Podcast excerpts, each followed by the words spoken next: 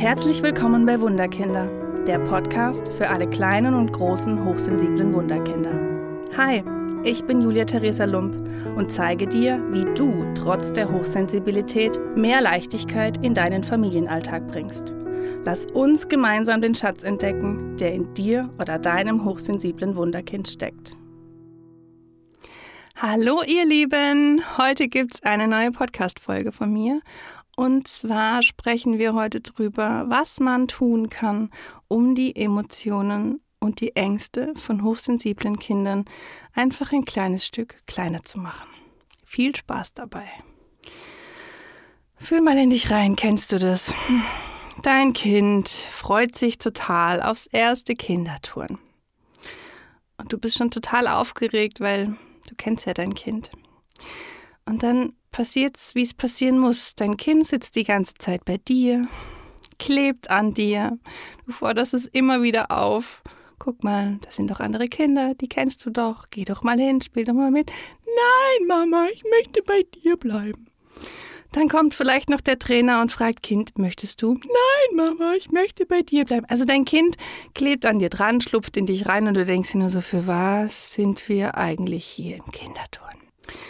Oder beim Familienfest mit Tante Erna und Onkel Fritz, die man vielleicht dreimal im Jahr sieht und die jedes Mal kommen und deinem Kind in die Backen kneifen. Oh, ist ja so putzig und er ist ja schon so gewachsen.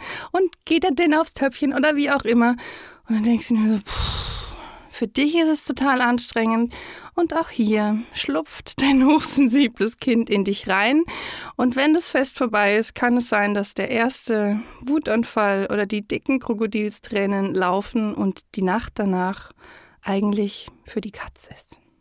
Kennst du das auch, dass ja, dein hochsensibles Kind neue Wege, neue Menschen, neue Situationen auch nur mit dir gemeinsam, wenn überhaupt mit dir gemeinsam gehen kann und dabei dicke Krokodilstränen laufen und die Emotionen kommen und das Kind ja am liebsten wieder nach Hause gehen würde, aber ihr zusammen den Weg gehen müsst. Oder erinnere dich an neue Lehrer, an neue Erzieher oder neue Abläufe im Kindergarten oder neue Schulwege vielleicht ähm, in der neuen Schule ähm, und das Kind ist völlig panisch. Nee, wie wird es? Nee, das kann ich nicht. Nee, dann, dann verliert man mich vielleicht auf dem Weg oder die, die mag mich vielleicht nicht oder die weiß vielleicht nicht, dass ich einfach vielleicht kein Pudding mag und deswegen die mir vielleicht trotzdem den Pudding. Mama, nee, da kann ich nicht hin. Mama, da habe ich die völlige Panik. Das, das, das, das kann ich nicht hin. Und kennst du es auch, dass Neuanfänge, egal in welchem Bereich, neue Nachbarn, ein neues Auto, ein neues Essen, der Weg in den Urlaub, dass das für dein hochsensibles Kind die völlige Panik, die völlige Angst, die völlige Überforderung sein kann. Und du weißt, wenn sowas kommt, haben wir eigentlich drei Tage Halligalli in Tüten. Jeder ist total fertig. Du bist mit den Nerven blank und ja, keiner weiß so genau, wie kriegt man das eigentlich irgendwie gut gehandelt? Wie kriegt man die Ängste des hochsensiblen Kindes irgendwie gut gehandelt? Und dazu möchte ich noch sagen, als allerletztes, kennst du es auch, dass dein Kind nach solchen Wutanfällen, nach solchen emotionalen Ausbrüchen, nach solchen Ängsten, wo es nicht ansprechbar war, zu dir kommt und sagt, Mama, es tut mir so leid, dass ich so war. Es tut mir so leid, dass ich jetzt so ausgeflippt bin. Es tut mir so leid, dass ich jetzt solche Ängste hatte. Aber ich weiß gar nicht, was ich noch tun kann. Das kommt einfach so über mich, dann kommt die große Angst und ich weiß überhaupt nicht mehr, was ich machen soll. Und im Endeffekt sind alle verzweifelt. Du bist verzweifelt, weil du nicht mehr weiter weißt. Dein hochsensibles Kind weiß nicht mehr, was es tun soll. Und ihr steckt in einer Spirale von Ängsten, negativen Gefühlen, Wutanfällen und wisst eigentlich gar nicht mehr, was ihr tun sollt. Dann klopft dir jetzt mal kurz auf die Schulter. Atme einmal tief durch, denn du bist damit nicht alleine. Mit ganz vielen Familien, mit denen ich arbeite, ist es genau das der Punkt, dass viele ohnmächtig dastehen und sagen, ich weiß nicht mehr weiter. Dieses ganze, ich tu und mach und versuch und gehe neue Wege und versuch's meinem Kind leicht zu machen. aber ich weiß einfach nicht mehr, was ich tun soll. Damit bist du nicht allein, damit geht so vielen Menschen, genauso wie dir. Und ich kann dich beruhigen. Dein hochsensibles Kind hat jetzt keine Angststörung oder keine tiefsitzenden Traumata, wo man jetzt den Psychologen, den Psychiater oder sonst was rufen müssten oder vielleicht mit Medikamenten kommt. Nein. Dein hochsensibles Kind hat einfach keine Sicherheit in sich. Dein hochsensibles Kind hat einfach noch zu wenig Erfahrung mit den neuen Dingen gemacht. Und deswegen hat es einfach eine Überforderung. Also es fühlt sich komplett ausgeliefert. Es weiß nicht, was auf es zukommt und deswegen reagiert es so. Also es ist keine Angst im tieferen Sinne, sondern wirklich nur eine Überforderung wegen den neuen Dingen, die da auf euch zukommen. So, und jetzt kommen wir dazu, was wir tun können, was die Pädagogen tun können, was die Erzieher tun können, wenn sie einfach merken, dass Kinder in solchen Situationen überreagieren, Ängste entwickeln oder überfordert sind. Als allererstes möchte ich dich bitten, dass du deinem Kind mehr Zeit gibst, dass du deinem Kind bei Übergängen, bei Neuanfängen mehr Zeit gibst, um zu beobachten, um das Nervensystem zu beruhigen. Sei an der Seite deines Kindes, gib deinem Kind das Gefühl, dass alles gut ist, dass alles okay ist und gib dem Kind einfach ein Stück weit mehr Zeit. Als nächstes möchte ich, und das ist so eine schwierige Aufgabe, dass du in die Beobachterposition gehst. Also, dass du wirklich versuchst, dich nicht in die Emotionen und in die Ängste deines Kindes reinziehen zu lassen. Diese Emotionen und Dinge haben nichts mit dir zu tun. Du musst keine Ängste haben, dass dein Kind dadurch traumatisiert wird. Dein Kind braucht einfach nur ein bisschen länger. Deswegen geh drei Schritte zurück, atme und begebe dich in die Beobachterposition und guck von da, was du deinem Kind Gutes tun kannst. Brauchst eine Hand auf der Schulter, brauchst eine Hand, die einfach führt, brauchst ein liebes Wort, brauchst ein, hey, wir schaffen das oder brauchst einfach nur ein, ein Dasein, ein bewusstes Dasein, ich stehe neben dir, ich bin für dich da, wo man gar nicht viel sprechen muss. Ich möchte auch bitte, dass du nach außen kommunizierst, dass es okay ist, dass dein Kind länger braucht, dass du mit deinem Partner sprichst, dass du mit deinen Eltern sprichst, dass du mit dem Umfeld sprichst, dass die wissen, dass es okay ist, dass dein Kind bei manchen Dingen eben einfach länger braucht. Denn das Kind merkt dann, okay, die Mama steht hinter mir, es hat die Sicherheit und dadurch lernt es auch wieder mehr die Sicherheit im Außen zu bekommen. Also steh hinter deinem Kind und formulier es auch so. Und wenn dein Kind in so einer völligen Überforderung ist, in so einem völligen, ich kann es nicht und ich, da, hm, nee, will ich und kann, dann versuch du für dich zu atmen.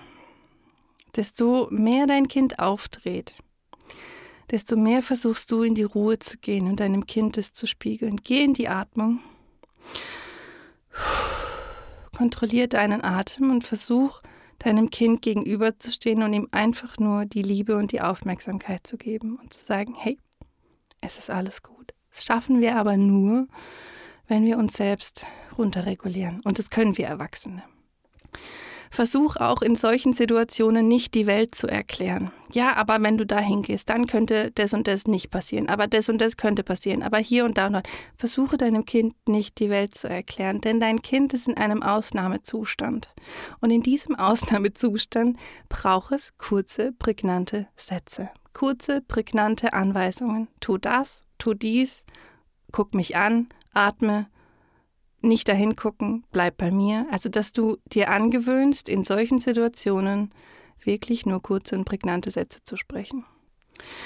Und jetzt habe ich noch eine kleine Übung, ähm, die auch du tun kannst, denn Hochsensible stellen sich ja immer das Allerschlimmste vor. Und davor haben sie ja dann am meisten Angst, dass die neue Erzieherin vielleicht ein Monster ist oder dass im Keller auch ein Monster sitzt und dass ähm, beim Schulweg vielleicht irgendjemand vorbeikommen könnte und irgendwelche doofe Fragen stellen könnte dann nimm dir mit deinem Kind Zeit, setzt euch hin und geht gemeinsam durch, was am allerschlimmsten passieren könnte. Also ihr malt euch die schlimmsten Horrorszenarien im Kopf aus und schaut dann, was das Kind tun kann. Wo kann es hin? Wo kann sich's hinwenden? Was kann es für ein Geräusch machen? Was kann es für Hilfe sich einfach holen? Vielleicht auch, dass es, wenn es so große Ängste sind, vielleicht einen Selbstverteidigungskurs zu machen dass ihr euch ausmalt, was ist Worst-Case-Szenario und dann aber dem was entgegensetzt, was gut dann endet, dass das Kind einfach weiß, okay, ich habe mir jetzt verschiedene Wege im Kopf ausgedacht und einer von denen wird klappen. Und dann ist das Kind nicht mehr handlungsunfähig in den Situationen, sondern hat sich schon einen Plan im Kopf mit dir zurechtgelegt. Und jetzt noch ein ganz tiefer Tipp für dich. Dein Kind ist einzigartig, so wie es ist. Dein Kind ist wundervoll, so wie es ist. Deswegen möchte ich, dass wir aufhören, die Kinder mit anderen Kindern zu vergleichen. Ja, aber dieses Kind hat viel schneller den Übergang in den Kindergarten geschafft. Und dieses Kind hat viel schneller den Weg in die Schule geschafft. Und dieses Kind schläft schon völlig alleine. Und dieses Kind braucht schon gar keine Mama und gar keinen Papa mehr zum Einschlafen. Ja, genau. Was macht es dann mit euch? Es setzt euch unter Druck. Mein Kind kann das nicht und mein Kind kann das nicht und oh mein Gott, und ich muss jetzt aber, dass das Kind das kann, weil wenn das alle Kinder können, dann muss es meins auch können. Bullshit. Muss es nicht weil dein Kind ist einzigartig. Dein Kind läuft in seinem Tempo, dein Kind ist in seinem Tempo, dein Kind hat eine Entwicklung in seinem Tempo, denn es hat ja eine Aufgabe in dieser Welt. Und nur weil wir am Gras ziehen, wächst es trotzdem nicht schneller. Also bitte hör auf, dein Kind oder dich mit anderen zu vergleichen, denn das setzt alle nur unter Druck und es kann keiner aushalten. Es kann auch keiner größer, schneller weiter werden, nur weil es der Nachbar kann. Geh hier in die Entspannung und sag dir jeden Tag, was kann mein Kind gut, was kann ich gut und bleibt bei euch und haltet den Fokus bei euch und nicht bei den anderen Kindern, denn so entspannt sich's.